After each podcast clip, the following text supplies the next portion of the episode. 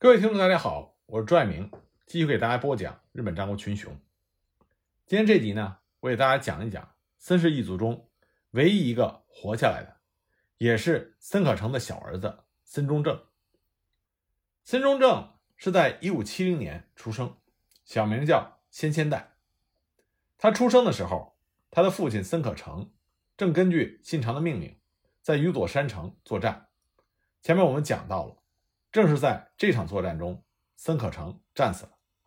所以呢，森中正小时候就没有亲眼见过他的父亲。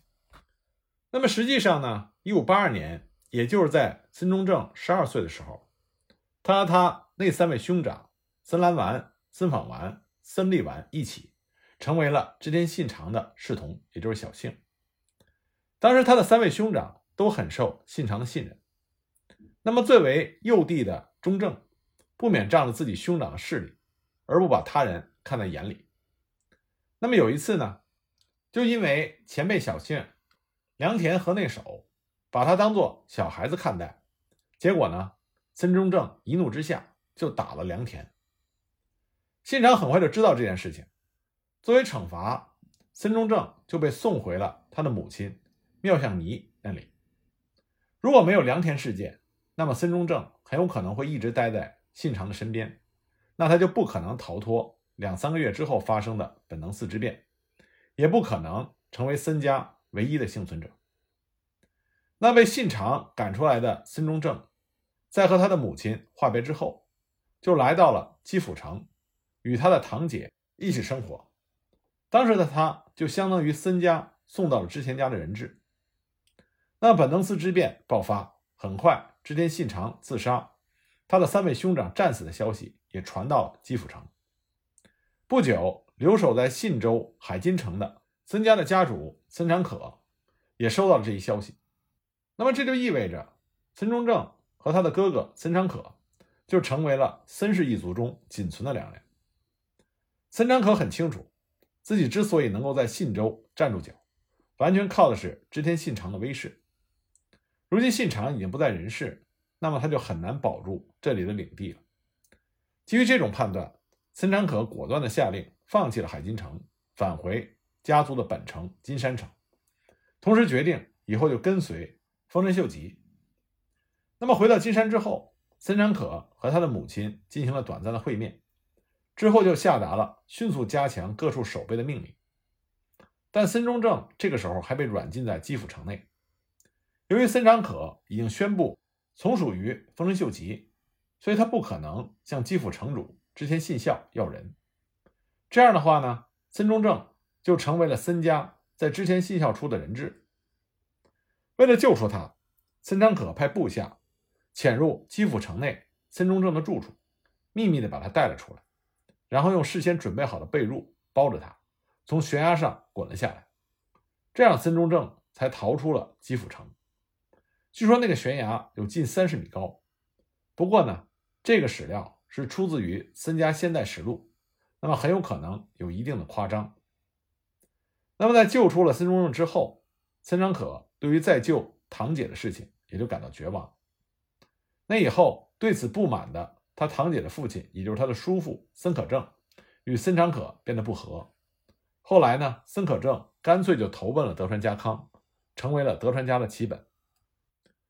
公元一五八四年，在小牧长久手之战中，奉秀吉之命出战的森长可被榴弹击中了额头而死。在出阵之前，森长可似乎已经预料到这次战斗可能会失败，所以就留下了一封遗书，说死的时候要穿着白色的阵羽织下葬。关于继承人的问题，遗书中他写道：“家名相续的责任就交给先千代了，指的就是森中正。”那么秀吉在看到了这封遗书之后，感动的泪流满面，所以就认同了让森中正继承森氏家名的要求，同时呢，任命他作为美浓的金山城城主。那么森中正元服之后，为了表示对森家的忠诚，所以起名叫做森中正。不过这个时候，森家的领地和森长可时期相比，被大幅度的减少了。公元一五八五年。森中正参与了秀吉对佐佐成政的攻伐，这一战也成为中正的出阵。公元一五九零年，孙中正又参加了小田园征伐，不过在这两次作战中，孙中正并没有立下什么大功。公元一五九二年，丰臣秀吉出兵朝鲜，孙中正则作为负责明户屋、三之丸、灌木门、追守门这些建筑物的营造和城池的警护，而没有出阵。一五九四年，孙中正又奉命参与了修缮福建城的任务。孙中正对秀吉还是忠心耿耿的。当时秀吉出兵朝鲜，向诸侯都下达了按照地域规定的军役。按照秀吉的命令，当时孙中正的领地大概要负担一千八百人的兵役。那么孙中正总共派遣了超过两千人的军力前往明户屋。不过呢，他并没有出阵，而是负责修建清朝日军的大本营明户屋城。跟后来营建金山城一样，孙中正以筑城建长。他全力投入了修筑明户屋城的工作，他带来的兵力也全部被用来筑城。同时，一直到明户屋城建成为止，孙中正都参与了秀吉所在地的警备工作。也正因为这样，孙中正才能在不丢失一兵一卒的情况下返回了本国。那么，森氏一族中也有渡海到朝鲜作战的人，这就是孙中正的叔父孙可正。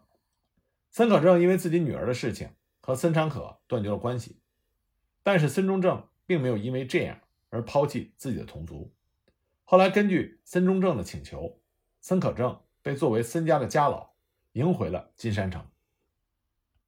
那么秀吉逝世之后，天下的形势开始向德川家康倾斜，秀吉的威势不可能再继续的保护丰臣家。那么从朝鲜撤兵后的第二年。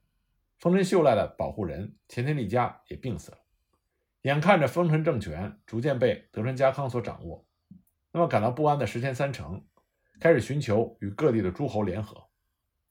那么在德川家康转封关八州之后，孙中正凭借着在小田园之战中立下的功勋和德川家康的帮助，获得了信州、川中岛的领土，这是他的兄长孙长可的旧领。虽然说孙家。是受过丰臣家恩惠的诸侯之一，但是已经看清了天下大势的孙中正，还是拒绝了石田三成关于联合起来对抗德川家的请求。孙中正在给石田三成的回信中写道：“我的兄长长可在长久手之战中为秀吉公战死，可秀吉公却以我幼小为理由，没收了兄长留给我的川中岛四郡的夷领，而家康公则正好相反。”正是由于加康公的帮助，我才能获得今天川中岛的领地。所以于情于理，我都不应该与你联合。那么，在将回信发出之后，孙中正丢弃了羽柴的姓氏，而重新使用森作为自己的姓氏，连家文也重新改为了贺之丸。这样做是想表明与丰臣家断绝关系的决心。庆长五年，德川家康。以五大佬首席的身份发布了对上杉景胜的征讨令，和其他丰臣家的武功派大名一样，孙中正按照这一命令出征去了关东。然而就在此时，石田三成再次写信给孙中正，劝说他不要追随德川家康。收到信的孙中正断然拒绝了这一请求，留在了德川的阵营之内。可是对于家康来说，尽管孙中正拒绝了三成的邀请。但是孙中正的兄长孙长可，毕竟是死于与德川家作战的长久手之战中，加上石田三成与孙中正曾经一同修建过寺院，所以德川家康害怕孙中正在官员突然叛变，于是呢就把孙中正派到了德川秀忠那里，实际上就是不让他以生力军一员的身份参与战斗。德川家康的这种谨慎，并不是多此一举。因为在关原之战中，有着十三万担领地的孙中正，如果临阵叛变的话，那么将给德川家康带来非常不利的影响。不过此后，孙中正的领地川中岛在上田之战中起到了枢纽的作用。受到家康猜疑的孙中正，在关原之战中是很难有活跃的表现的。但是如果德川秀忠能够迅速的向关原挺进，那么战争结束前赶到也是有可能的。不过德川秀忠没有那么聪明，他仅仅因为真田父子的不肯降服，就不顾主战场的需要，转而向上田城发起了进攻。因为对上田城的攻略久不见效，德川秀忠在战争结束之后才能到达关原的可能性逐渐的增大。对这件事情心急如焚的孙中正向德川秀忠提出了将上田城的攻略委托给他，而德川秀忠自己可以尽快的赶往关原的这种请求。但是秀忠并没有听从森中正的建议，他固执的认为一定要将上田城攻下来，才能够安心的去关原。据说当时对德川秀忠的行为感到气愤的森中正曾经大骂道：“那个笨蛋，拘泥于这样的小城有什么意思？”最后，在久攻不克的情况下，德川秀忠不得不放弃对上田城的包围，前往关原。那么本来就迟到了，德川秀忠又遇到了暴风雨，结果从德川家康那里领到了一顿斥责。那么森中正也因为德川秀忠的关系而错过了这场决定天下命运的作战。关原一役之后，德川家康成为日本新的主人，为了修建一座能与其天下人的身份相称的居城。同样也是为了削弱各地的外洋大名的势力，德川家康向诸如福岛、加藤、金森等大名下达了帮助修筑江户城的命令。身为旧丰臣系大名的森中正也是受命的对象之一。直到庆长十九年，森中正一直担负着对江户城十环进行修缮的任务。为此呢，森家也在江户配置了一批重臣。庆长十九年。德川家康发布了讨伐丰臣家的命令。当时森中正正在返回本领的路上，大概时间呢是森中正离开江户的第二天，一名使者就追上了森中正，向他传达了幕府的命令，出兵大阪。接到命令的森中正立即做出了部署，命令日下三十郎负责本家在江户的一切事宜，自己则急忙地赶回了本领金山城。在返回金山之后。森中正马上着手进行了战备，然后亲自赶往金山城灌木门外的嫡长子的住处，讨论有关出镇大阪的事情。在父子二人达成一致之后，森中正踏上了前往大阪的道路。不过这次他并非是以臣下之礼前去参见，和其他前丰臣家的大名一样，他们已经决定与丰臣家彻底决裂了。同年十一月六日和七日。从中国各地集结的诸侯军士，在大阪中岛河流，打算向大阪城的天满口进军。但这个进程被当时担任检视役的七千担的旗本程昌茂所制止。那么森中正只能率军留驻在中岛。